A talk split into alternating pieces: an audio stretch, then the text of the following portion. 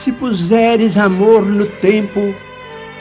que Deus te reserva, nunca te sentirás sob o domínio do tédio ou do desânimo, porque as tuas horas se converterão em prazer de servir. Se colocares amor nas afeições que o Senhor te permite cultivar, nunca sofrerás ingratidão ou desengano,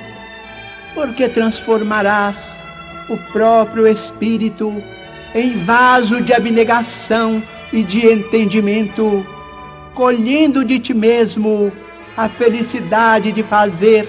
a felicidade dos entes queridos. Se cultivares amor na execução do dever que a divina providência te atribui, nunca experimentarás cansaço ou desalento, porque o trabalho se te fará fonte de alegria na alegria de ser útil. Se aplicares amor nos recursos verbais que a sabedoria eterna te confere, nunca te complicarás em manifestações infelizes,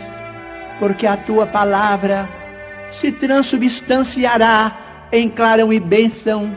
naquilo em que te expresses. Se espalhares amor